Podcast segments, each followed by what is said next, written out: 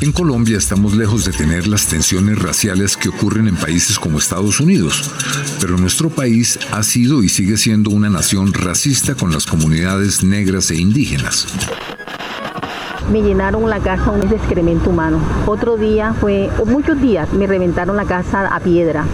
En otra ocasión me echaron vísceras de animales muertos. En otra ocasión me reventaron la casa con huevos llenos de pintura de esmalte. Y lo último que sí me sorprendió y me llenó de mucho de miedo, cogieron el, el jardín de mi residencia, me le echaron gasolina y lo quemaron. Que toda Colombia sepa que nosotros vivimos en un país multicultural, multiregional, multiétnico, que nosotros debemos valorar es porque somos seres humanos, no por nuestro color de piel ni por nuestro cabello. Los casos de discriminación abundan en el fútbol, a la entrada de bares y discotecas y en las puertas de acceso a la educación y al mercado laboral. Y se refleja en nuestra historia, pues solo ha habido siete ministros afrocolombianos. ¿Y para usted ha sido fácil conseguir trabajo aquí? Trabajoso, por el racismo. Porque yo sé que Bogotá es la capital mundial del racismo. Para nosotros los negros no hay oportunidad aquí en Bogotá. Puta hombre, ¿y por qué ellos no los requisas? Porque ellos son blancos, porque son ciudadanos, porque a ellos no los detienes y les preguntas tus papeles. Porque ellos sí son de esta ciudad. Ellos sí son de aquí, de la capital. Ellos no son sinónimos de peligro. Ellos no representan el peligro para los ciudadanos. ¿Por qué a ellos no los detenés? ¿Por qué no los detenés a ellos y a nosotros sí? Vienen pasando cada cinco minutos más de 200 personas. Y escoge exactamente a los dos negros que vienen pasando para requisarles. Y los detiene y asume una actitud grosera ante nuestra persona pues esa es la diferencia. Es eso lo que me molesta. Este hijo de puta país hipócrita que nos ha tenido a nosotros los negros haciendo una enorme contribución a la construcción de la nación. No respeta nuestra humanidad. Es eso lo que me molesta. Es eso lo que me molesta.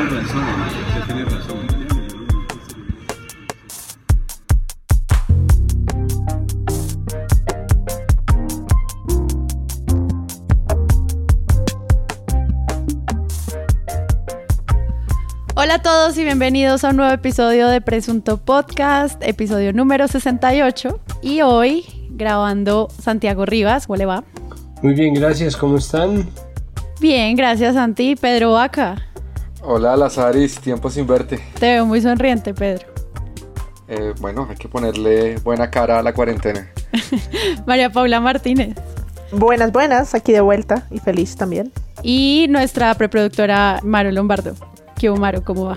Bien, qué gusto estar acá y verles sus bonitas caras. La compañía es fundamental en cuarentena, chicos. Sí, importante. Gracias, mundo, por darme presunto podcast y salvar mi salud mental en cuarentena. Yay. Han pasado varias cosas muy importantes estos días. Salieron todos estos documentos de anónimos relacionados a casos de pedofilia a nivel mundial. Siguió avanzando todo el tema del programa de Matarife hay una llamada indagatoria al expresidente Uribe. Están ocurriendo cosas muy importantes, pero creo que todos sabemos cuál es el tema de la semana y Presunto Podcast pues va a tratarlo hoy.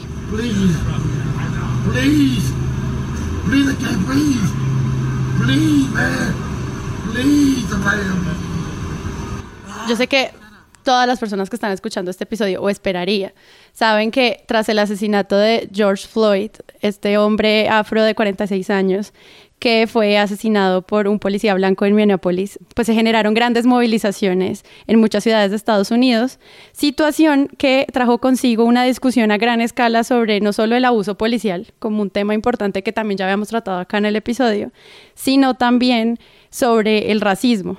Hay muchísimos artículos, ensayos, podcasts, paneles de análisis que empezaron a retomar esta discusión como tratando de entender de qué se trata esto, no solamente para el racismo de Estados Unidos, sino también, por ejemplo, para si existió o no el racismo en Latinoamérica o en otras o en nuestras ciudades. Y aunque sabemos que el contexto es diferente y que proviene de violencias muy distintas y e históricas diferentes, la discusión sobre la representación y la creación de imaginarios sobre el racismo tiene una relevancia altísima y por eso hoy en Presunto Podcast vamos a ver como cuál es el papel de los medios, no solo en el cubrimiento de lo que está ocurriendo frente al caso de las protestas y el racismo, sino también frente a entender cómo podemos darle sentido a esta representación de los medios.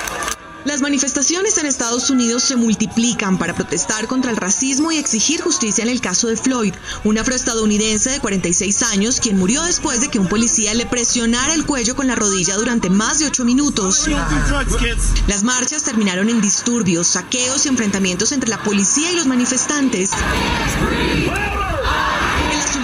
Les recuerdo que Presunto Podcast está en todas las redes sociales, como arroba Presunto Podcast y que eh, este episodio solo es posible gracias a nuestra comunidad de Patreon. Pueden entrar a nuestra página web www.presuntopodcast.com y enterarse de cómo pueden ser miembros de este parche y ayudarnos a seguir saliendo todas las semanas. Y para empezar, como siempre, gracias a toda la comunidad que nos envía titulastres en nuestra red de Twitter, también en Instagram. Santiago, ¿qué opina del siguiente titulastre que nos trae Andrés Borges citando a la FM? Moteles en Antioquia piden pista para poder volver a recibir parejitas. Parejitas. Me, parece que, que, es tan absolutamente innecesario el parejitas, pero bueno. Es muy tierno. Es que no quisieron poner tortolitos y pusieron parejitas porque no, no podemos dar constancia de que estén enamorados, o sea, yo los entiendo. Eh, este no lo compartió arroba Mr. Patarroyo y Leonardo de Coco. Es un titulastre de pulso. Manifestantes llenos de hambre hacen que el tráfico se complique en Bogotá. Igual era el tweet, igual era el tweet del seguidor porque está muy bueno. ¿Cómo les decimos muertos de hambre sin que suene despectivo? ¿Llenos de hambre? Genio. La, la encuesta que hizo Blue Radio en Twitter de ¿Cree que es comparable el asesinato de Dylan Cruz con el de George Floyd en Estados Unidos, como dicen Gustavo Bolívar y otros? Opine en Mañanas Blue. Entonces por aquí eso nos lo manda Frank Baez. creo que aquí hay un presunto titulastre de falso debate, polémicas preguntas. Y lo hay. Lo hay, lo hay. Igual vamos a hablar de eso más adelante, pero si es como la gente es ¡No! Si hubiera una opción que dijera sí, no, no, entonces veríamos más la representación de la opinión pública frente a este tipo de debate. Pues es que el tiempo saca una nota que después borró, que dice, ¿quién era el hombre que murió luego de que policía se le sentó encima? y encima de todo en la bajada, se alcanza a ver en la foto, era un afroamericano de 46 años quien fue acusado de ser sospechoso de un delito de bla. Es decir, como que tratan de contar una historia, pero están, están desligándolo completamente, ¿no? El tipo murió luego de que un policía se le sentó encima. No puede haber pasado un mes desde que el policía se le sentó encima. Como se acuerdan de ese man el que se le sentó encima a un policía, murió. Bueno, entonces yo empecé hablando de racismo y en esta ocasión vamos a tomar la definición de racismo que da Juan de Dios Mosquera, líder del movimiento Cimarrón, para una entrevista que hicieron en Blue Radio con Camila Zuluaga. El racismo en nuestro país es eh, abierto, es real y práctico. No es la segregación y la violencia que se dieron en los Estados Unidos y en Sudáfrica. Pero el racismo es ese conjunto de prejuicios, de imágenes, de representaciones y estereotipos en contra de la población eh, afrodescendiente de piel negra. Ese racismo se expresa a través de la comunicación a través del lenguaje, a través de los gestos y es una herencia que viene desde la colonia esclavista hasta hoy. Pero cuando usted dice... Bueno, ¿ustedes qué opinan de, lo que está ocurriendo frente a los medios y frente a esta discusión? Como que no es algo por lo que nos preguntemos constantemente, al menos en Colombia, en, en términos de, de los medios. Pareciera que fuera un tema que se habla porque toca. Pues lo primero es que nosotros estamos en un país que niega ser un país racista y pone como, como razón que somos un país clasista. Eso es un error común en el que se cae, es un error en el que ha caído no solamente tuiteros, sino también académicos. Incluso hace algunos años yo también sostuve esa discusión y fui convencido de lo contrario. Afortunadamente la sostuve creo que en privado, bueno, en alguno de esos tweets sepultado bajo 700 mil millones de retweets que hago al día. Pero independientemente de eso, es una noción común en Colombia que este no es un país racista porque todos estamos mezclados. Sin ir más lejos, salió Héctor Abad Faciolince a decir algo por el estilo. Y es una discusión que aparece cada vez que hay episodios de racismo. Es curioso que aparece cada vez que hay episodios de racismo en otro lado, ¿no? Porque nosotros, como somos tan inflamables, no dejamos que un escándalo de racismo al interior de nuestras sociedades dure más de una semana, como pasó con la foto de la revista Hola, si no estoy mal, de una familia muy ah, adinerada del Valle del Cauca que, que tenía una foto tomada en su finca con pues. sus sirvientas, literalmente unas sirvientas negras sosteniendo unos, unos floreros atrás. No, era, era como el servicio, ala, ¿no? Entonces tenían a sus empleadas del servicio, ya en serio, sosteniendo unos floreros atrás como en una coreografía, es decir, estaban posando como una parte del mobiliario, a lo que después siguió una respuesta chimbísima de Soho, por supuesto, desnudando gente, porque en ese momento Soho era algo, mm, Entonces Soho salió desnudando eh, mujeres negras, que era la respuesta de Soho a todo, y después de eso salió otra respuesta y una respuesta a la contrarrespuesta y al cabo de cinco fascículos de revistas ya nadie se acordaba de eso. Y se asume que el racismo es una extensión de nuestro clasismo y se asume también que los que son racistas son los que tienen la oportunidad de ser racistas, que es otra discusión común en Colombia y es cada vez que nosotros hablamos de los neonazis nos burlamos como si los blancos sí tuvieran derecho a ser racistas, ¿no? Porque cada vez que hay un nazi estilo Gustavo Rugeles o que alguien se toma foto con eh, la tercera fuerza o que alguien se declara neonazi en Colombia, lo primero que saltan a decir es, ay no, tan blanco y es como, no, el racismo el racismo no es un privilegio de los blancos y es algo que toca explicar una y otra vez pero esas son las dos conversaciones que pueblan constantemente cualquier discusión acerca de racismo en nuestro país. Yo creo, sumando lo que dice Santiago, que el racismo es estructural que no nos gusta hablar de eso. Yo, por ejemplo, solía poner el tema en una clase de relatos de nación con universitarios y sentía que junto con algunos otros temas como el de los imaginarios, este era uno que costaba, porque reconocerse racista, porque hablar desde el privilegio en un salón donde además no hay una sola persona negra, ni afrodescendiente, ni raizal, ni palenquera, donde podía ser incluso o más fácil o más difícil tener esa conversación, incomodaba. Y creo que todavía incomoda de alguna manera es vergonzante reconocerse racista, ¿cierto? Pero al final, si uno entrara a revisar el uso del lenguaje, las expresiones, la publicidad o las propias formas discriminatorias que hay en las familias o en la religión, el asunto es distinto, ¿no? Yo creo que somos ese país y a mí me resuenan a veces anécdotas que pasan al olvido muy fácil, ¿no? El diputado antioqueño este llamado Rodrigo Mesa, que en un debate del plan de desarrollo en Antioquia dijo que la plata que uno le mete al es como meterle perfume, a un bollo. ¿no? Y creo que es casi que no necesita explicación. Esto es una persona en Antioquia defendiendo por qué no invertir plata en los municipios limítrofes con Chocó. Yo no sé, yo crecí viendo en la televisión a Blanquita de Límpido vendiendo Clorox con la, el chiste malo de que Blanquita es negra y vende Clorox y que por supuesto pues su aparición era solo como empleada de servicio, que es la misma figura de la revista Hola que señalaba Santiago, ¿no? Y podemos tener otros ejemplos como también en la publicidad o cuando se refieren a lo que pasa en Buenaventura, ¿no? O los lugares que ocupan. Incluso la sorpresa por la primera eh, reina de belleza negra cuando, la, cuando sucedió. Vanessa se llamaba ella. ¿no? Como todo esto que siempre es, que a veces lo hablamos también con género, que es cómo llegó ahí, ¿no? La sorpresa si mañana el presidente de Bancolombia fuese una mujer o un hombre del Pacífico, la pregunta sería, ¿cómo fue que llegó? Y siempre son historias como de superación, entendiendo siempre el lugar, ¿no? O dando por sentado el lugar que ocupan. Sí, y ya algo que recuerdo con eso de la reina cuando yo era pequeña escuchaba cosas como, es que es muy linda porque parece blanca, que habían ese tipo de comentarios en mi familia. Recuerdo es algún tipo de comentario de ese tipo y siento como que obviamente en ese momento estábamos muy recientes con la constitución y para empezar a discutir estos temas a mayor profundidad.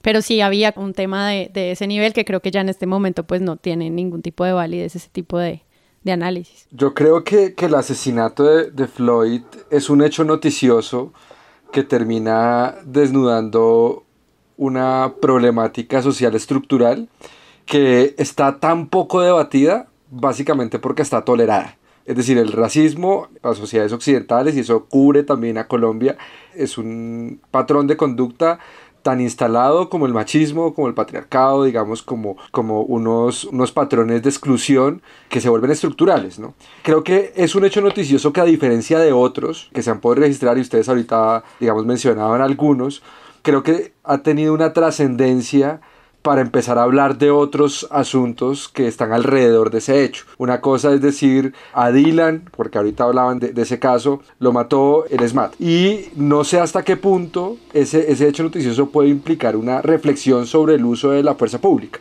Yo creo que aquí hay unas preguntas que ya están sobre la mesa y que están en un volumen muy alto. Entonces, brutalidad policial existe y pasa en muchos países, pero al menos en Estados Unidos sucede más contra negros. Y el hecho de que suceda más contra negros ya debe implicar una reflexión social importante. Otro aspecto que me parece aquí importante es el lugar desde el cual se enuncia el problema.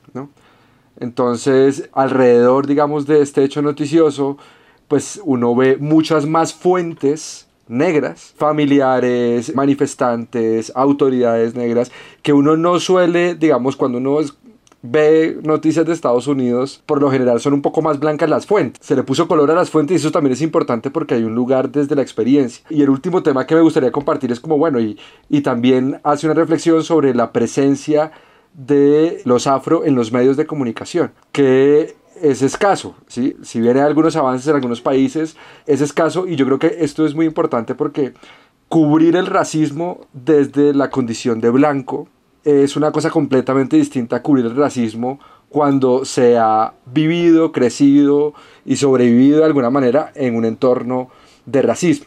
Muy parecido a, las causas feministas, ¿no? Es decir, como hablar de las violencias contra las mujeres desde la condición de hombre nunca va a poder llegar al nivel de empatía, al nivel de profundidad de si lo hace una mujer. Entonces, y bueno, esto lo saben los presuntos. Yo tengo una, una canción que, que la suelo poner cuando estoy como muy enfadado y muy indignado, que es Changes de Tupac Shakur, que habla precisamente de este tema, ¿no? Y está grabada en 1992 y tiene un montón de máximas sobre el racismo en los Estados Unidos, obviamente desde, desde el hip hop, que era como la cultura a la que él pertenecía. Yo no estoy aquí haciendo una alegoría al cantante, me quiero concentrar en la letra y tal vez lo único que él dice que nunca iba a pasar y pasó es que él planteaba no estamos listos para tener un presidente, un presidente negro ¿no? en 1992. Tal vez es lo único en lo cual se equivoca esa canción vieja, pero todas las demás máximas están allí presentes.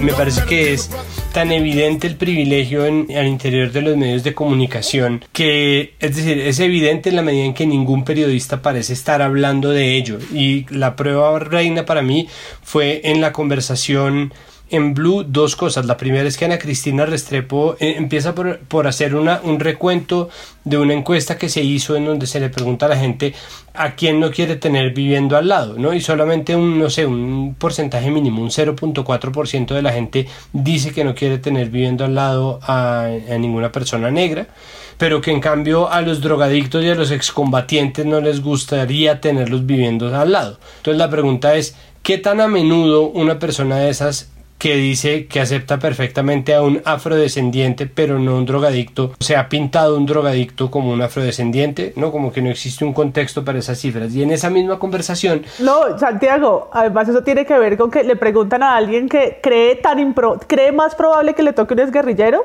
que una persona afro. Exacto, como que uno ni se imagina. En el edificio de Eddie no se lo han preguntado. No, sí, en este barrio no pasa, exacto. Inexistente, eso no va a pasar. Entonces responde no, un excombatiente. Pero, pero, desde la misma encuesta, desde la misma encuesta, lo que me sorprende es las prioridades de las disputas, de las disputas sociales de un país como el nuestro. Es decir, pareciera que primero soy pro paso antipaz y después hablemos de racismo. Total, pero además, pero además no existe, obviamente, no existe una sola enunciación de le molestaría tener un albino viviendo al lado, le, molestaría tener un chino viviendo al lado, eso no existe, ¿no? El, y eh, más seguro adelante, no fue negro que hizo la encuesta y seguro no fue desmovilizado. sí, no, exacto, seguro no. Desmovilizado maoísta chino del restaurante del, bueno, Alices, ¿no? Rosales, el retiro.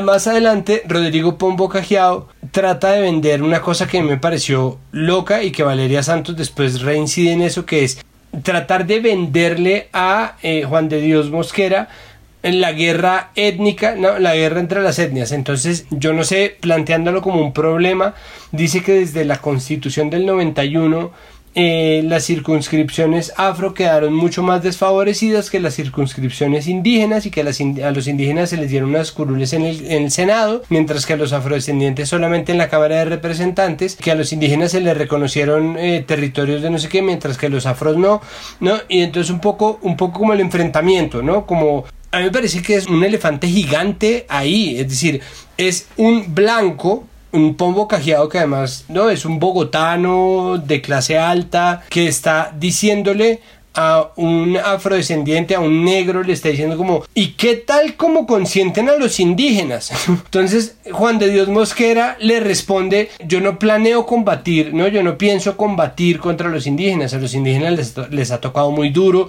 les ha tocado esto, la relación entre un racismo y el otro está ligado porque en el momento en que por cuenta de las protestas en 1500 14, si no estoy mal, o 41, se prohíbe la esclavitud de los indígenas, entonces nace la esclavitud de los africanos. Empiezan a traer a los negros a Colombia y ahí nace una esclavitud horrible. Yo no pienso combatir las negritudes. Y después vuelve y le dice, no, pero es que, pero profesor Juan de Dios, yo veo y es que es como un momento, huevón, el problema eres tú, eres tú, es el blanco mestizo hacendado terrateniente que piensa que puede poner a, la guerra de las etnias. En la boca. ¿Quién le cae peor de profesor Mosquera? ¿Le caen peor los Embera o le caen peor los huevón? Él dice como, no voy a compararme con los pueblos indígenas, esto es un tema del privilegio blanco, fin. O sea, dejen de crear discusiones donde no las hay. Y eso también me parece muy interesante. Y volvía, y volvía. Y otra cosa es que le pregunta también en la entrevista sobre el lenguaje y lo sitúan en, en, un, en un nivel muy, muy poco profundo. Le dicen, ¿qué hacemos con los comentarios de la oveja negra de la familia?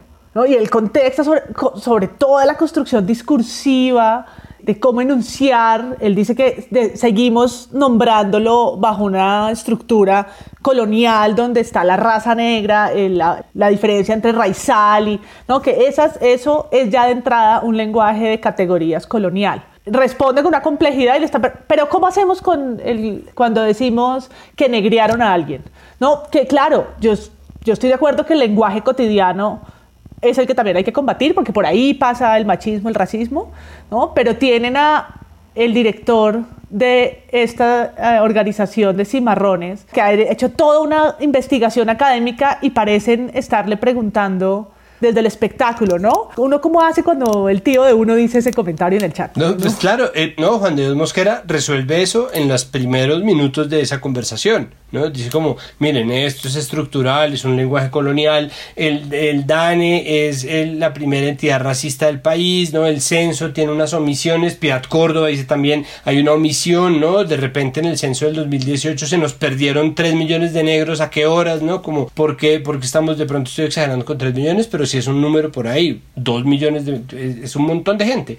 Se nos perdieron por ahí y cada tanto como que hay un silencio y la canción Lágrimas Negras es racista, es como no, no más, no más, Pero creen, no más, no más. Pero creen que esa actitud, como que, o sea, creen que esa actitud por, parte de los periodistas responda como a, una necesidad, entre comillas, de pedagogizar a la audiencia y, eso es lo mismo que subestimar a la gente que, que podrían no estar entendiendo lo que se están hablando, porque yo siento que ese es el problema que ellos como periodistas están percibiendo ahí, que es que Juan Juan de Dios Mosquera está hablando de toda una explicación que podría ser, no sé si demasiado intelectual, pero que podría no estar calando en el público que está escuchando Blue Radio en ese momento, pero no sé si sea el caso. Yo creo que hay como una, un ABC que no es tan intuitivo, porque pues estas cosas lamentablemente, no, en, una escuela de periodismo enseñan a hacer una crónica, pero no enseñan a cómo enfrentar una situación de estas, ¿no? Entonces, si usted es un periodista y va a hablar de racismo, la primera pregunta que se tiene que hacer es si usted lo ha padecido. Porque si usted no lo ha padecido, usted ya no está explicando, usted está escuchando. Es decir, usted está escuchando ¿sí? y usted quiere transmitir una problemática lo más cercana posible ¿sí? a luchar contra la discriminación. Pero si el periodista lo que está es atrayendo a su argumento al entrevistado negro, Es, es, una suerte de como women's planning, como mansplaining, pero versión raza. ¿no? Whitesplaining. Sí. Es un whitesplaining. O sea, es como, sí. Ese es el título del capítulo. Total, ahí lo tenemos. Ahí lo tenemos.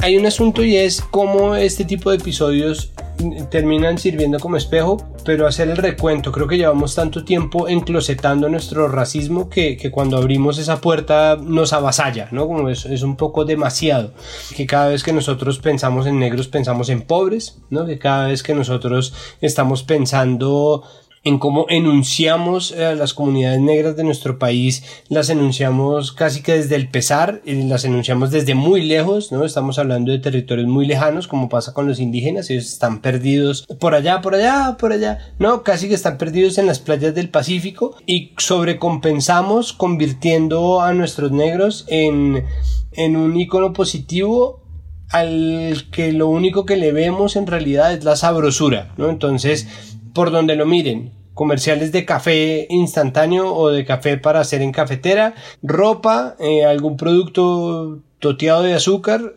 deportes o música, ¿no? Como, y por fin, ¿no? Llegó el sabor, ¿no? Y el sabor de nuestra hermosa gente y, ¿no? y esa, esa sobrecompensación del racismo positivo que, si ponemos mucha atención a lo que dijo Juan de Dios Mosquera, pues es perfectamente racismo, porque él, él establece una definición que es muy interesante y que toca empezar a, a poner ahí eh, en la mesa y es, racismo es que nosotros comprendamos la, el mundo separado por razas, es decir, y que, y que con base en esa separación establezcamos unas diferencias tan claras y seamos capaces de verlos. Entonces, en la práctica somos racistas, pero además existe la discriminación racial. Y la discriminación racial es que con base en ese racismo no dejen entrar, por ejemplo, negros, mulatos, eh, mestizos, etcétera, etcétera, etcétera, a los bares, por ejemplo, a los bares de moda a bailar o eh, que la policía requise más o se porte más violentamente con personas afrocolombianas.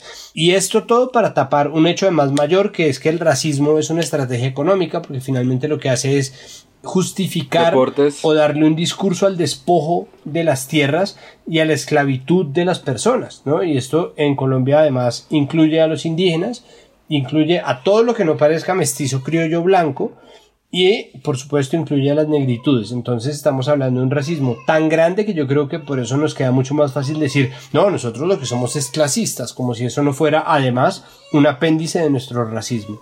Claro, por todas estas discusiones en las cuales como la creación de la identidad de las personas no solo está basada por su raza, sino también por su género, por su clase social, por tantas otras variables que son, digamos, determinantes a la hora de, la posición que ocupan en el mundo.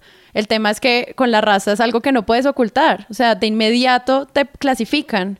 La raza está ahí presente y es evidente que, hay cosas que no se están viendo. O sea, no tenemos tantos presentadores afroamericanos, no tenemos profesores, estudiantes, como decía María Paula. O sea, yo soy profesora universitaria y no tengo ni una persona afro en mi clase. Y eso es muy extraño poner esa discusión. Yo lo he sido por cuatro años y he tenido uno. En cuatro años, uno. Hasta donde llegan, obviamente aquí algo está pasando, pero con esa idea linda de que el mestizaje se hizo porque todos somos una raza mestiza de todos los colores, pues eso también es una práctica muy racista.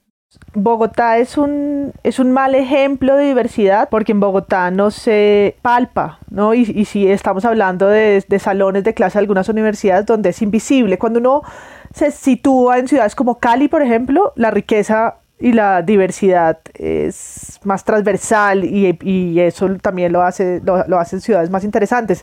Lo mismo que pasa en la costa caribe, en Barranquilla, en Santa Marta o en Cartagena. Para mí, por ejemplo, Barranquilla es un lugar de esas mezclas donde no solamente pasa por lo afrodescendiente, sino también por el mestizaje árabe, por ejemplo, ¿no? Y ahí entrar a un salón de clase es distinto. En Bogotá en una ciudad igual tan grande es más escaso, aunque por supuesto sucede y hay y lo que hace la capital es traer un poco, ¿no? Un, poco de cóctel de, todas y de todos y las expresiones de lo afro en Bogotá son muy interesantes. Yo justo estaba hace poco porque estamos en el mes de la herencia africana y se celebró hace poco de este decreto sobre la afrocolombianidad y por supuesto están las cocinas de la perseverancia donde están las mujeres del Pacífico cocinando maravillas, están las mujeres parteras, hay organizaciones aquí de reivindicación de estas expresiones culturales patrimoniales en Bogotá.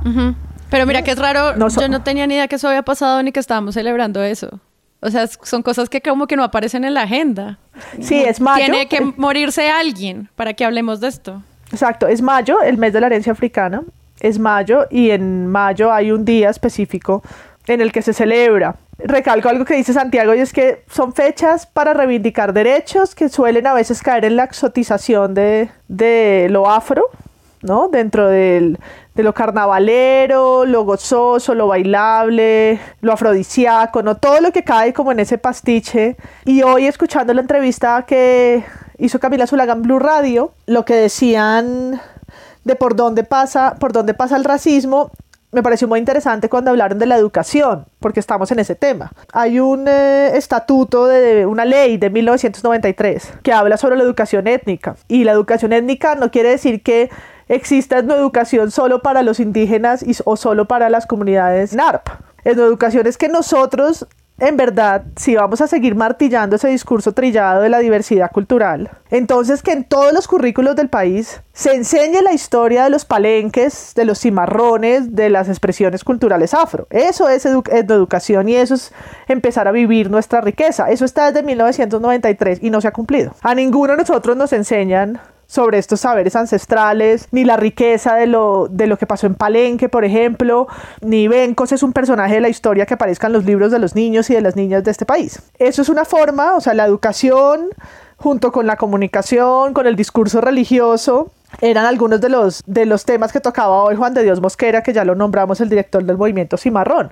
¿no? Es estructural porque pasa por diferentes esferas y porque además hay acuerdos, como tantos otros, que en el papel están, funcionan porque eh, decía hoy la senadora Piedad Córdoba que ese estatuto, esa, esa ley se ha usado en otros países de América Latina para hablar de la importancia de insertar esto en los currículos porque la forma en que los niños y las niñas, aunque no tengan, mi hija no tiene ningún compañero ni compañera afro, pero si al menos en el currículo fueran sujetos y personajes a estudiar, tendría probablemente una mirada distinta sobre lo que significó la conquista, la llegada de los esclavos y la herencia y la mezcla de lo que somos. ¿no? Si vamos a decir que la historia está contada por lo blanco y está contada desde lo religioso, pues no hemos hecho nada en 300 años para cambiarlo y desde que celebramos la diversidad poco del lenguaje se ha transformado. Yo creo que parte del problema está en eso, es decir, queremos ser un país homogéneo o un país diverso. ¿Qué escoges? Pues escogemos ser diversos, ¿no?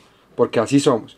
Pero cuando queremos hablar de dos factores que me parecen clave acá, uno es las oportunidades y el segundo son las relaciones de poder. Entonces, en Colombia, quien tiene más oportunidades suele ser quien tiene poder. Son dos variables directamente proporcionales la una a la otra. Volviendo un poquito al tema de, de los medios, ¿no?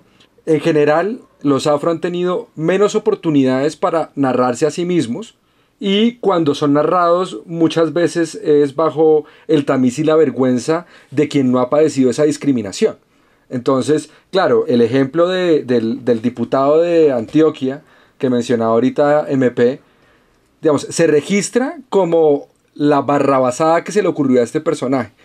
Pero la reflexión sobre la acción política y el discurso político de nuestros líderes políticos con respecto al problema de la discriminación y al problema del racismo no creo que estemos en el punto de llegar hasta allá.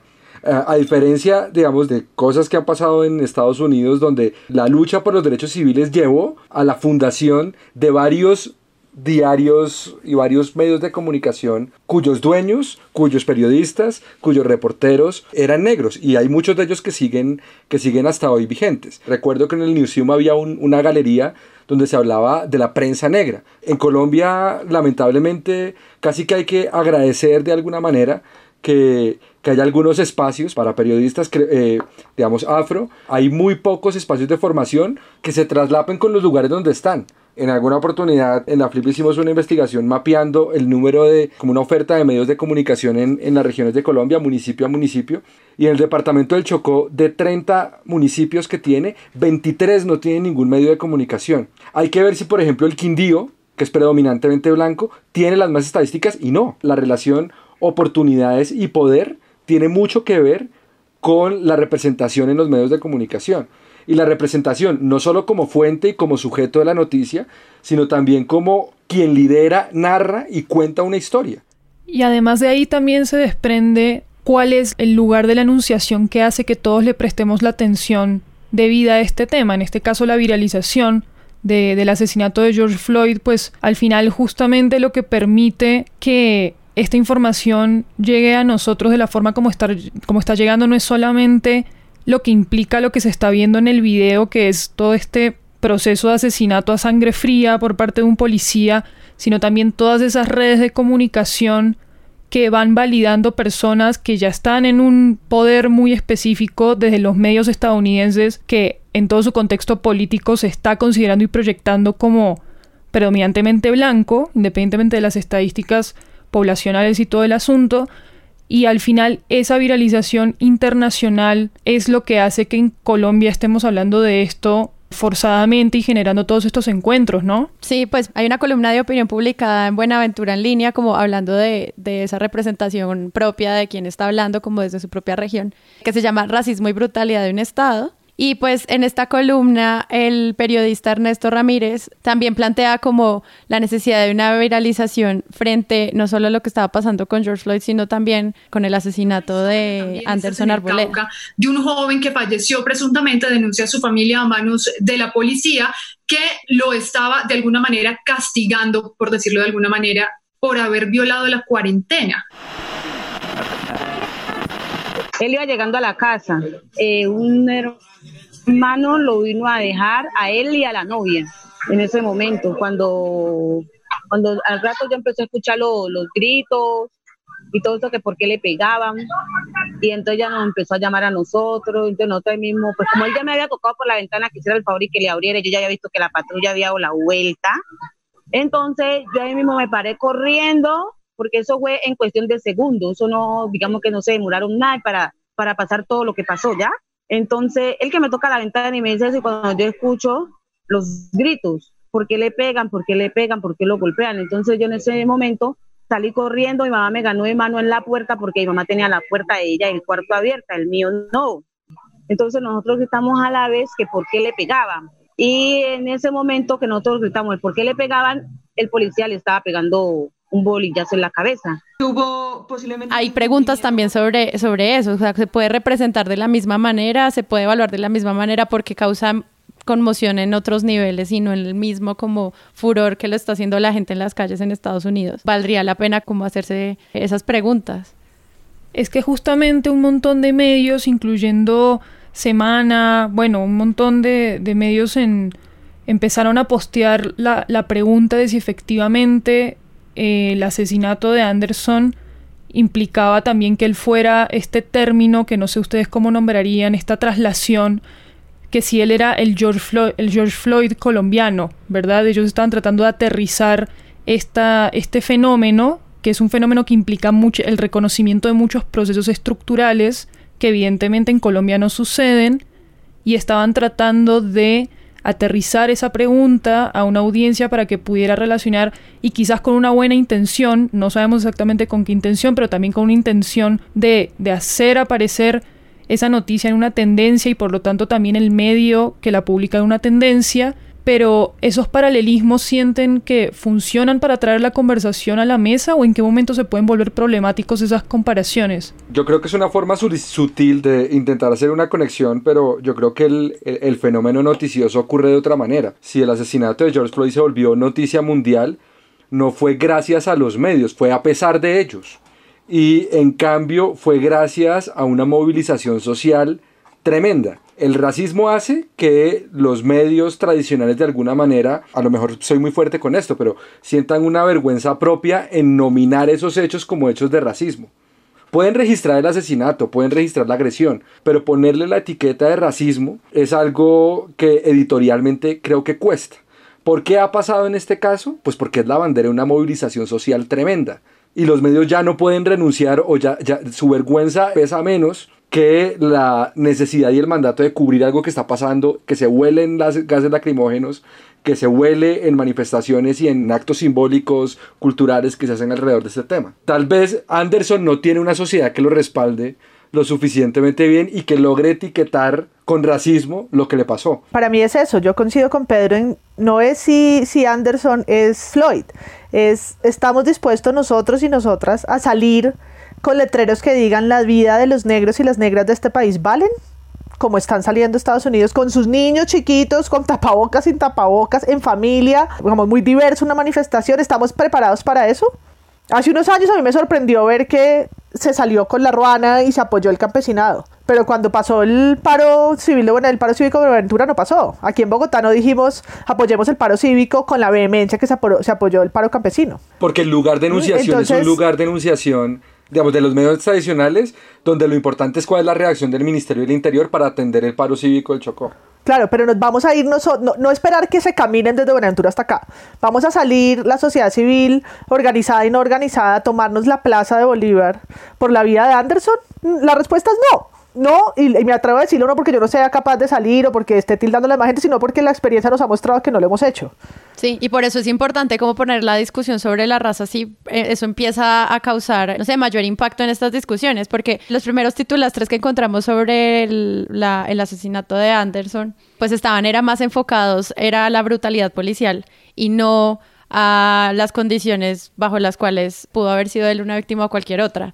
No sé, por ejemplo, el espectador dice, investigan muerte de joven que fue golpeado por policías tras violar cuarentena. Varios policías lo golpearon en repetidas ocasiones, el joven tuvo muerte cerebral. Como que lo que llamaban los usuarios de presunto en Twitter era, esto es un titulastre porque termina de alguna forma lavando la cara a la brutalidad policial, pero ninguno como que en ese momento hacía un llamado a, venga, acá hay algo que podría estar ocurriendo frente a la raza o el lugar del que viene este joven. Y es interesante, no es necesario que lo tengan que plantear, simplemente lo que yo pregunto es cómo podemos empezarnos a preguntar cómo estas desigualdades pues hacen mella en que el hombre negro o la mujer negra pues tiene una perspectiva de vida mucho menor que la de los blancos, mestizos o lo que quieran decir en Colombia. Yo ahí sumaría, hablando de las diferencias con el caso de Floyd, y es que nuestra herencia de la colonia y de la conquista, de este, de este proceso, nos da una pirámide que además tiene a lo étnico indígena. Y como en esos tiempos que se instauró, lo afro está incluso por debajo de lo indígena, pero aquí siento yo que en el discurso es a veces más fuerte contra lo indígena. Es decir, es más fácil encontrar, en parte porque en algunos lugares como el Cauca, los indígenas son políticamente y socialmente más organizados, como comunidad, como resguardo, ¿no? Entonces eh, encontramos en, en titulastres la furia indígena y la discriminación. Pero creo que Estados Unidos no tiene ese componente, o sí, pero su proceso con lo étnico y lo indígena es muy distinto. Entonces aquí tenemos ambas cosas. Hoy la UNIC hizo un conversatorio muy interesante sobre la representación mediática a propósito de lo que hablamos en el último capítulo de Presunto de las mujeres Wayuu. Lo hizo con varias eh, mujeres de la comunidad, no solo Wayuu, sino de otras etnias indígenas y estaban hablando de la, de la forma de enunciación, de lo poco que los medios conocen, la diversidad y la pueden representar y la pueden narrar, eh, no solo porque no tienen elementos para hacerlo, sino porque nunca los han cubierto. Entonces, como solo los cubren en las mingas y como solo los cubren en, esos momentos, pues es muy fácil caer en unas solas y escasas imágenes de, de, lo que son y de lo que representan. Y creo que a lo afro le pasa exactamente lo mismo. A mí me parece muy interesante igual ver como el trabajo del periodismo haciéndose preguntas como lo que decían al comienzo de llamar a las fuentes que están investigando este tema desde la academia, a sociólogos y analistas afro que pueden hablar, o sea, la entrevista de Camila Zuluaga es un ejemplo, la entrevista que hace La Silla Vacía es otro, como que hay unas fuentes que uno puede legitimar y darse cuenta que sí hay discusiones que se han dado desde varios sectores, pero también están ocurriendo otras cosas como la lucha del clickbait por lo que pasó, por ejemplo, con Jorge Cárdenas en semana. Entonces ahí uno empieza a ver como, bueno, ¿y cuál es esa necesidad de cubrir estos temas como desde tantas variables y a veces como muy, muy pulidamente, pero pues como siempre eh, encontrando como una mala práctica de, de visibilizar también gente que no vale la pena que hable de este tema. Creo que esa emisión particular de semana con Jorge Cárdenas refuerza un poco la idea de que todos estos temas que, que tanto nos incomodan tienen que ser liderados un poco por voces más autorizadas de cierta manera, como figuras públicas que ya estén de alguna manera instaladas y centralizadas dentro de nuestro discurso público, como para que empiecen a tener cada vez, cada vez más relevancia. Eh, esta semana una cosa que pasó que también tuvo una discusión un poco más transversal quizás fue que eh, Héctor Abad Faciolince, el, escritor, publicó una columna en la que, en El Espectador, en la que descubría la copa menstrual y un poco explicaba su importancia y su impacto para la para las mujeres y cómo necesitaban necesitaba tener como una venta más amplia y una regulación para que pudiera llegar a la mayor cantidad de población femenina posible y ahí empezó a haber una discusión muy interesante que, que solamente la quería tocar tangencialmente para poner el ejemplo que podría estar pasando, por ejemplo, con Jorge Cárdenas también. Y es que hay una voz autorizada para un público particular por todas estas estructuras de machismo y racismo, en este caso de, de, las dos cosas, que autorizan a que solo si esa persona habla de ese tema, su audiencia particular le va a prestar atención. Y eso era lo que muchos colectivos feministas y personas feministas en general le reclamaban a Héctor Abad, que es que independientemente de la intención que tengas de comunicar esto o de dar tu opinión al respecto, estás haciendo un daño fundamental porque tu lugar de denunciación es muy distinto al de la persona que experimenta de lo que estás hablando. Y creo que artículos como los de Semana refuerzan un poco ese, ese status quo, pues, de de esa persona que tiene autoridad y una responsabilidad y, en, la, en la emisión de semana las periodistas se lo recalcan mucho, que él tiene una responsabilidad de no fomentar ciertas ideas y de resaltar otras, pero eso, esa responsabilidad también quizás debería implicar saber cuándo entregar el lugar de enunciación, no sé. Sí, yo creo que ahí pasan dos cosas y es como en, como en las discusiones de género, por supuesto hay un asunto de representación y de voz propia. Y cuando hablamos de qué tipo de medios existen, qué participación tienen en direcciones de medios, columnistas, personas afro o mujeres en el caso, ¿no? Estamos hablando de cómo construyen un relato propio sobre sí mismos.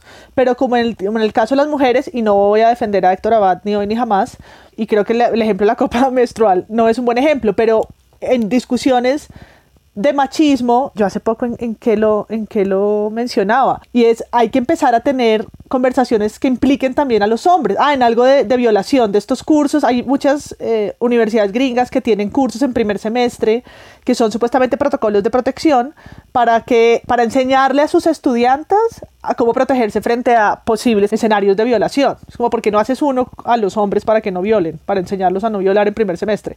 O sea, ¿por qué haces este tipo de cursos para las mujeres cuando lo que hay que enseñar es a la convivencia en los dorms bajo una línea de derechos y de respeto? Entonces yo creo que hay conversaciones y hay temas como la violencia, que hay que tocarlas también con quien ejerce la violencia o quien potencialmente la puede ejercer, porque si no es aprenderse a, enseñar a las mujeres a defenderse, pero no estamos atacando, digamos, lo complejo del problema. Entonces, o, en las, o en las discusiones sobre cuidado, hay que implicar a los hombres, no es solamente un asunto de, de, mujeres, y creo que en lo afro pasa lo mismo. En alguna medida hay una comparación de esto, y por eso quería traer, por ejemplo, Origen Channel. Origen Channel es la segunda señal de Telepacífico que está dedicada a darle pantalla a relatos étnicos del Pacífico, muchos de ellos afro. No son los únicos, porque en el Pacífico también están comunidades indígenas, eh, está toda la parte del, del Bajo Cauca y, y, el, y el valle que tienen una diversidad muy rica, pero Origen Channel está para tener en la pantalla todos esos relatos. Qué lástima que Origen Channel no pueda entrar a todo el país, o pues no, no pueda entrar por señal abierta a todo el país, porque todos necesitamos ver esa pantalla. En los relatos de infantes, y yo pues pongo estas, estos ejemplos desde mi experiencia muy individual, pero yo no crecí con ningún programa infantil, por ejemplo, que me hablara de mi, de mi país, y no, no necesariamente las comunidades afro, pero en general, ¿no? Yo soy un poco hija de la televisión extranjera, de El Chavo, de los productos que llegaron en algún momento vía la, la popularidad de la televisión por cable, de los primeros años de Cartoon Network, ¿no? De muñequitos que jugaban en la nieve cuando en mi país eso no existía. Y hoy, cuando existe Guillermina y Candelario, por ejemplo, que lo produjo RTBC hace unos años, ¿no? Es intentos por entender un poco mejor esto, ¿no? Y que los niños de cierta generación tengan dos personajes del Pacífico, hermanos. Cuando hablo de la representación tiene que ser que pase por todo lado, pero creo que todavía no pasa por la educación, creo que todavía no pasa tanto por los medios y empieza a pasar en menor medida por lo audiovisual con esfuerzos pues todavía muy insuficientes, pero que empiezan, y yo sí creo que uno podría marcar desde el 91 la diferencia de lo documental, de las series de televisión y de algunos esfuerzos que se, creo que se consolidan todos en Origen Channel, que salió el año pasado, en Telepacífico como un esfuerzo de representación. Claro, ¿y qué referentes tienes de personas afro en Colombia? Lo primero que uno piensa es deportistas, se estoy tratando de caer en los estereotipos y eso pues es grave porque uno debería poder imaginarse de inmediato a alguien en cualquier lugar, en cualquier trabajo. No, pues de entrada es azaroso poner un porcentaje, pero diría que el 80% de los periodistas hombres negros en Colombia son deportivos. Campo Elías Terán, Jaime Dinás, Jair Mosquera, el Pacha Andrade, son periodistas deportivos. ¿no? Es decir, como asociar, digamos, también es un entorno importante. Y el segundo, pues también están como más el entorno de presentadoras, que es creciente, que es creciente en los últimos años, pero que si uno va a ver, no sé, los, los últimos 25 años de televisión, no era la regla, por lo menos en un inicio de la televisión. Es un espacio que se han venido ganando. Yo creo que si el, el racismo está ahí, el racismo está presente y al estar presente en una sociedad interpela a toda la sociedad. La interpela por activa o la interpela por pasiva por inercia o por tolerancia, por activismo, pero todos estamos allí metidos en, la ecuación del racismo, porque lo hemos soportado o porque toleramos que otros lo ejerzan sobre otras personas. El, lugar desde el cual se aproxima alguien que no ha padecido de, racismo, tiene que en primer lugar reconocer el poder desde el cual está hablando, que creo que es un error desde el cual, por ejemplo, hablando de la columna Héctor Abad, no sucede. Es decir, reconocer ese, ese poder, reconocer ese privilegio, involucrar las voces de las personas que lo padecen. Darle un reconocimiento a esa injusticia y que esa injusticia está en el centro. Porque una cosa es yo decir, oh, yo soy el descubridor de la MUNCAP. Y otra cosa es yo poner la centralidad que eso tiene dentro de la vida de las mujeres o puede tener la vida de las mujeres. Y es un lugar de realce, es un lugar de volumen dentro del discurso. Entonces creo que ahí es donde estamos también muy rezagados, porque aún si estamos dispuestos a cubrir ciertas noticias donde hay injusticias de este tipo, si se sigue haciendo desde el lugar de poder, sin reconocer que se tiene ese, poder a diferencia del que, del que padece la violencia, no estamos avanzando mucho. Porque se registra una foto, pero no se pone la voz y no se pone en el centro a quien padece ese tipo de discriminaciones.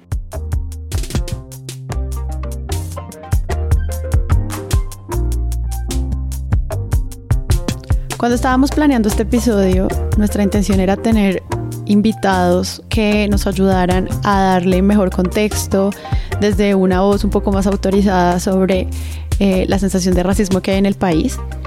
Eh, que pudiera sumarse a las ya comunes voces de Presunto Podcast, pues que ustedes ya conocen y pues los puntos que acaban de oír durante todo el episodio.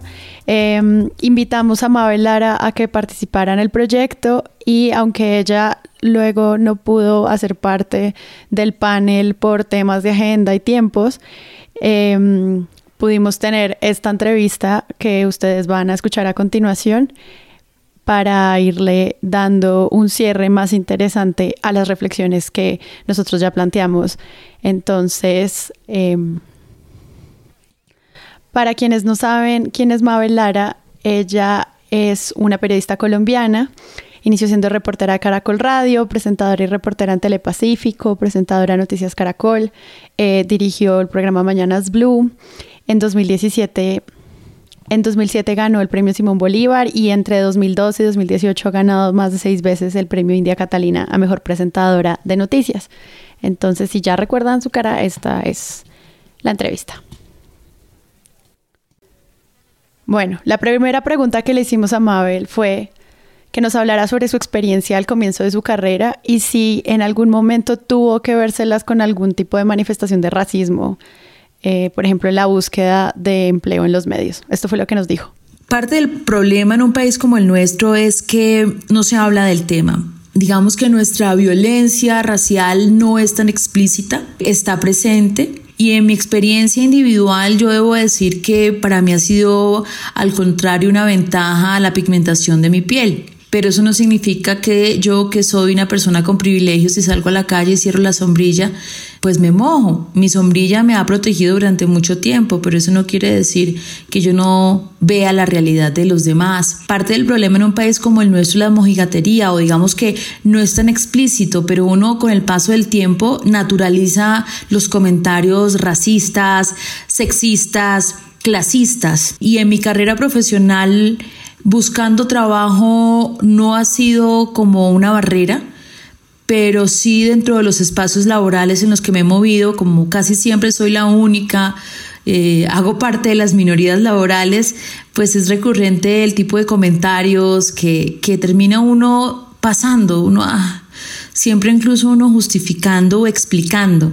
Es un poco molesto porque fíjate que, que el resto de personas no, no tienen que explicar ni su procedencia, pero, pero incluso es un ejercicio que a uno le toca hacer. También le preguntamos para ella cuáles eran las manifestaciones de racismo más frecuentes en el cubrimiento de medios de Colombia. Las manifestaciones de racismo más frecuentes en un país como el nuestro son diversas. Una de ellas es mencionar la piel de las personas implicadas en los hechos noticiosos o el lugar de procedencia, como si eso sumara las historias. Dos personas de tez morena se acercaron a, y fíjate que en el universo de la paleta de colores tez morena pueden ser muchas cosas, pero los periodistas una y otra vez siguen alimentando esos estereotipos y esos prejuicios que terminan señalando a jóvenes en la calle que representan el modelo de la delincuencia. Hay una racialización de la criminalidad, es decir, nuestra batalla, digamos, étnica es distinta, es desde el olvido estructural, desde la pobreza, que también es racismo, y desde la falta de oportunidades, que no se dicen las cosas además. Con esto me refiero a la que no se nombra, no existe. Y en Colombia pocas veces hablamos de estos temas. Es como si todos supiéramos que sí, que sí existe el racismo, pero abiertamente no se dice, porque eso no se dice. Porque así somos nosotros en todo, casi todo, mojigatos. Hay un tema mediático relacionado a el pelo de Mabel Lara, entonces quisimos retomarlo para este episodio y preguntarle si de pronto había ocurrido algo eh, relacionado a presión en los medios sobre este tema. Para mí fue un proceso de liberación primero porque me estaba quedando calma. Y no es, no es mentira, digamos, yo toda mi vida he tenido pelo largo o, o mi cabello, mi pelo, pues eh, digamos hace parte de mi vanidad y también de, digamos, la, la estética que me ayuda a, a, moverme en los medios de comunicación y después de trabajar tantos, tantos años diariamente en la televisión, pues literalmente me estaba quedando calva. El episodio puntual es que estaba en el Mundial de Brasil y entonces allá dije, no, pues acá, como en Bogotá y en el resto del país a veces no saben manejar nuestros pelos y tú llegas y te hacen fuego y te hacen mala cara por el pelo y te dicen como que, uy, esa mata pelo o ese pelo malo yo no lo arreglo. Entonces yo estuve en Brasil en el mundial y me metí una peluquería y entonces allá literalmente se me cayó el pelo, me lo tumbaron porque me hicieron una queratina mal hecha y la verdad es que ese episodio fue muy doloroso para las mujeres, el pelo es mucho más que vanidad, tiene que ver mucho con con, como he dicho yo, con acciones políticas, como se ve, cómo se refleja ante el mundo. Pero ya venía cansada, muy, muy, muy cansada de tener que exponer mi pelo a productos químicos. Y cuando digo el cansancio es de afuera y de adentro digamos, eso se ha confundido porque muchas veces a uno le dicen, ay, es que no te dejaban tener el pelo. No, es que yo tampoco lo tenía. Es decir, no fue explícito, es de, no puedes tener el pelo crespo. En algunas oportunidades lo sugerí en otros medios de comunicación en los que trabajé y evidentemente no era una posibilidad. Pero creo que la que más miedo tenía era yo, porque en alguna oportunidad también salí crespa y los ataques fueron pues bastante duros y eso lacera y eso lastima. Mi proceso fue de transformación, fue de descubrimiento, redescubrimiento. Yo creo que unos 20 años atrás no sabía, no había vuelto a ver mi pelo natural. Encontré un espacio y una plataforma que ayudaba a comunicar todo lo que quería y que se convierte también en, en la reivindicación de los medios de comunicación, porque mm, las mujeres diversas tenemos que vernos también representadas y no estamos siendo representadas en los medios de comunicación. Le preguntamos también si teniendo una carrera y un lugar tan grande en los medios como el que ella tiene en el periodismo nacional, eh, había tenido que enfrentar manifestaciones de racismo y pues cuáles eran. Yo todo el tiempo estoy probando. Yo tengo una carrera, yo he estudiado, yo me he preparado y la gente sigue en algunas oportunidades viendo una negrita que vende chontaduro, como me dijeron una vez. Eh, cuando se empezaba a, flaquear el modelo económico de Noticias 1, alguien me dijo, ay, si quieres se ir a vender chontaduro. Y yo decía, no puedo creer que yo después de toda esta carrera, casi 20 años en medios, el Señor siga viendo en mí una negra venda chontaduro, sin que eso me ofenda, pues porque nuestras mujeres chontaduras al contrario, pues representan la dignidad de muchas personas y muchas mujeres con necesidades en el Pacífico colombiano. Pero romper el estereotipo también es mostrar otras formas de ser posible, otros liderazgos y sigue existiendo. Yo siento que como mujer, como negra y provinciana, y esto yo creo que hace parte ya de una frase que se repite una y otra vez, nos toca más duro. Y yo todo el tiempo estoy probando. Eso agobia, eso agobia, cansa, molesta, duele, pero también uno siente que es la responsabilidad histórica por el momento que le tocó. Así de simple. Y también, ¿qué hace falta para lograr una mejor representatividad en los medios? Yo, yo, creo que hace falta para la representación en los medios de comunicación vernos todos reflejados. Yo creo que son muy limitadas las, las posibilidades de vernos así, el abordaje de los temas, también es clave porque no solo podemos referirnos al departamento del Cauca con los indígenas como los revoltosos o los que quieren quedarse con toda la tierra del país, no podemos hablar de los costeños como que son rumberos y bullosos, no podemos seguir hablando que la gente del Pacífico es pobre, desnutrida y que está en la inmunda eh, y que pues la gente del centro del país es la que puede tener mayores posibilidades para salir adelante. Yo creo que los medios de comunicación tenemos una deuda altísima con los grupos poblacionales de Colombia.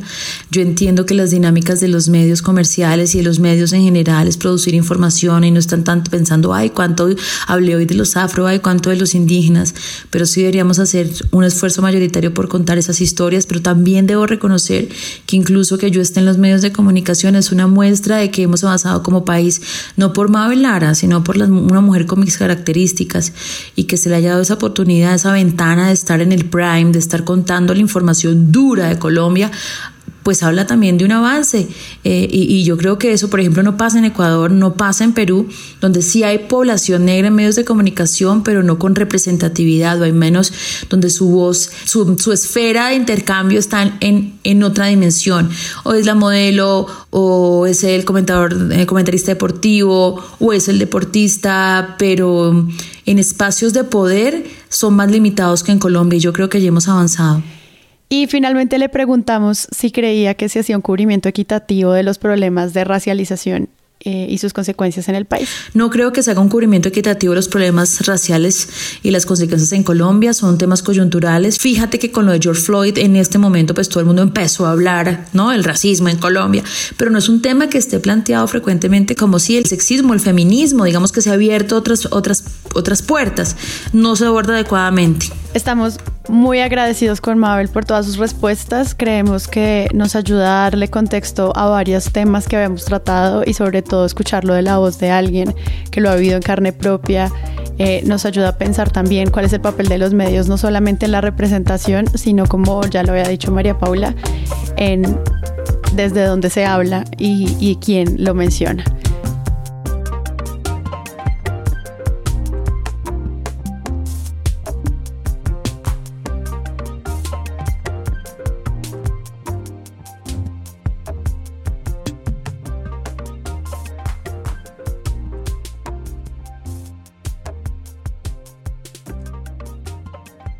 Bueno, y para cerrar, yo quería traerles este titulastre de El Diario del Cauca, que publican como, bueno, también el cubrimiento no solo de lo que pasó con George Floyd, sino también qué pasa con la vida del policía después de que ya se acusa como si fue un asesinato. Entonces, el diario del Cauca dice, se le acabó el matrimonio. Esposa de policía que asfixió a George Floyd pidió divorcio. Bueno, esa es una noticia que en realidad publica la agencia F y que el diario del Cauca toma para publicar en su, en su portal y le pone este título específicamente. Y es interesante porque el diario del Cauca tiene un tag muy específico que se llama Se le acabó el matrimonio y ahí juntan como una serie de notas en las cuales hablan de matrimonios que se acaban eh, por distintas razones. Creo que al momento de consultar esta noticia solamente tenían dos o tres, pero bueno, por una parte es un tag. Por otra parte también la pregunta que genera este tipo de títulos es cómo se le hace seguimiento a la justicia que requiere un caso como este, ¿no? Y a veces a las personas pues blancas se las busca como castigar desde su privilegio propio y el hombre blanco pues americano que pierde a la mujer es como un clásico del castigo social que se supone que deben sufrir pero poco se le hizo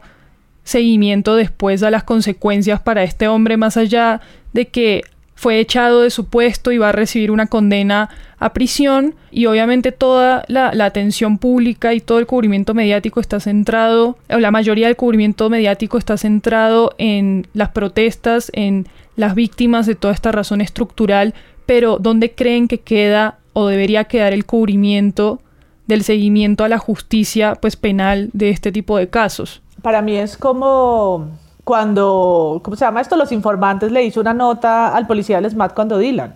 ¿Se acuerdan que le hizo un, un, reportaje en el que contaban que este buen hombre se levantó y no pensó que ese día fuese a ser el último día de, de su carrera como la veía, ¿no? Cuando le, se meten a preguntarse si el matrimonio del oficial funcionó o no funcionó. Me parece que son noticias, no noticias, eso no es el foco del, del asunto. No, yo, yo, yo, ahí quería plantear una diferencia porque yo creo que esa forma de titular que uno desde, no sé, desde la intelectualidad periodística puede tener muchos reparos, al final cumple una labor de comunicación con un público al que eso le puede parecer interesante. Es decir, me parece que es un titular que dialoga con los colombianos que somos, ¿no? Entonces sí, e, e, es, es, es, un ángulo de la conversación donde, donde, digamos, coincido con Maru en que a lo mejor somos tan camanduleros y rezanderos, porque sí hace parte de la noticia, ¿no? Es decir, también me, hubiera parecido incluso más noticia que ella lo hubiera respaldado. Si la noticia hubiera sido, no, es que yo respaldo a, mi esposo porque está cumpliendo su labor y era una persona que estaba atendiendo el llamado de la ciudadanía porque llamaron porque había metido un billete falso. Ahora, la forma de empaquetarlo, si se quiere, que sería como este titular, pues me parece que es una forma más cercana a, buena parte de los colombianos que somos. Pero para mí es, hace parte del, hashtag se le acabó el matrimonio, que es clickbait de entrada, y además para mí es centrar un problema de lo público en lo privado. Cuando lo de Dylan para mí era ese esfuerzo de, ah, vamos a meternos en la casa de él y vamos a volver una cosa individual, cuando es un problema público de la institución, del SMAT, ¿no? En vez, en vez de estar hablando de los derechos y estar hablándolo en el plano de lo público, nos metemos a, a hablarlo en el plano de lo, de lo íntimo. ¿No? Entonces lo volvemos es la historia personal. Para mí lo de, lo de Floyd es que no es la historia de este personaje que se le acabó el matrimonio, es la violencia, la discriminación, el racismo estructural de esa sociedad que es tan vergonzoso, ¿no? Y tan vergonzante. Yo me acuerdo, ¿recuerdan ese caso de una de uno de estos locos que tenía como a tres mujeres prisioneras durante no sé cuántos años, que violó sistemáticamente, con la que tuvo unas hijas y se escaparon. No sé si se acuerdan de ese caso, fue noticia mundial. Yo me acuerdo cuando leí el reportaje, porque pues era un caso muy espeluznante, la, el vecino a donde, que, rescata o a la que sale corriendo es una persona negra en Estados Unidos. Entonces, una de estas, de estas mujeres se escapa como por una ventana en alguno de estos descuidos de su prisionero y ella sale corriendo y le pide ayuda. Y él cuando le hablan a medios, cuando habla a medios y le preguntan que cómo fue, él dice, una mujer blanca corrió a abrazarme pidiéndome ayuda. Supe al instante que algo estaba mal. Mm, y es como, no, no, no le está preguntando por eso, pero él responde así, uno se da cuenta de lo estructural que es, ¿no?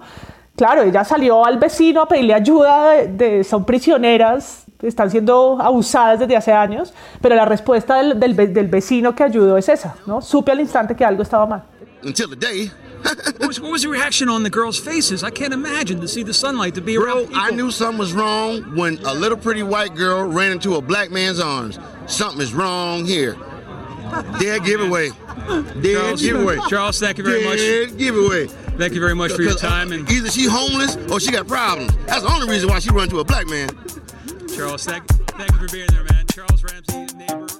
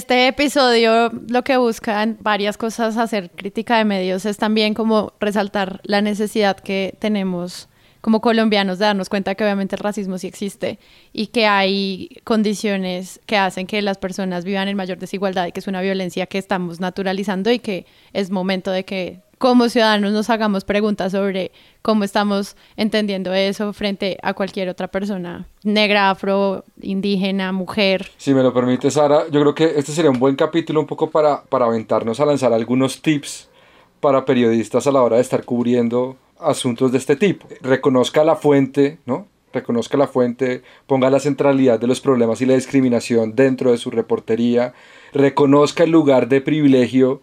Es decir, el periodista tiene que reconocer que tiene un parlante que la persona que padece una discriminación racial no tiene. Es decir, así es desigual, porque si yo le pongo el micrófono a un político, ese político tiene también una cuenta de Twitter, tiene un parlante propio, eso, es un factor de volumen y de, y de importancia que el un periodista puede hacer la diferencia en este tipo de casos. ¿sí? Puede instalar una reflexión social sobre cómo los demás actores están interpelados por el racismo. Puede cuestionar a las instituciones si han avanzado o no. Y puede ayudar a transformar la sociedad. Es decir, yo creo que no es cosmético el registrar hechos donde las víctimas, los agredidos, sean personas de negras, indígenas, ¿sí? porque ahí hay una serie de discriminaciones que hay que reconocer y hay que, hay que eliminar como sociedad quería sumar a eso, eso va a que, por ejemplo, el periódico El País se pregunte cuántos de sus columnistas son mujeres o hombres afro, teniendo su influencia y su cercanía de su audiencia a las poblaciones con comunidades, con mucho más porcentaje de comunidades que en Bogotá. No queriendo decir que en Bogotá no deberían también estar presentes como columnistas, directores o editores, ¿no? Pero pensando primero en los lugares de enunciación y en, y en su representación más cercana y luego cómo se vuelve transversal a los discursos de país que finalmente después de celebrarlo 20 años en una constitución, queremos verlo en el discurso real y empezar a cambiar eso en la comunicación, que la publicidad se pregunte cómo y qué enfoque étnico está teniendo, que las propagandas, que no, todo esto tiene que, que ser un, un, proceso de transformación, ¿no? del que estamos lejos todavía para que podamos hablar de, una, de igualdad. Pues quiero darles las gracias a ustedes por ayudarnos a darle como un poco de sentido a esta reflexión. Sabemos que no es suficiente y que es como la primera parte de muchas otras preguntas que nos podemos hacer sobre estas violencias estructurales. Muchas gracias, Pedro. No, a ti, Sara, por la invitación, como siempre. María Paula. No, gracias. Y no, no falta decir que lo estamos haciendo también desde el, desde el privilegio, desde no haber sufrido nosotros discriminación, o por lo menos lo, lo puedo decir creo que por todos, eh, discriminación por nuestro color de piel, pero desde la intención de que hablar de justicia nos compromete a todos y a todos. Sí. Muchas gracias, Maru. Gracias a todos chicos. Esta conversación con lo que dijo María Paula creo que es, es, más que pertinente hablarla desde el privilegio, reconociéndolo y, y, bueno, invitando a que cada vez más voces diversas se sumen a ella y que no la, no la paremos después de esta coyuntura. Eso me parece lo más importante. Y no sé si se dieron cuenta que hubo un momento en el que Santiago Rivas dejó de hablar. Bueno, él tuvo que irse de la grabación del episodio. Igual queremos darle las gracias por haber participado.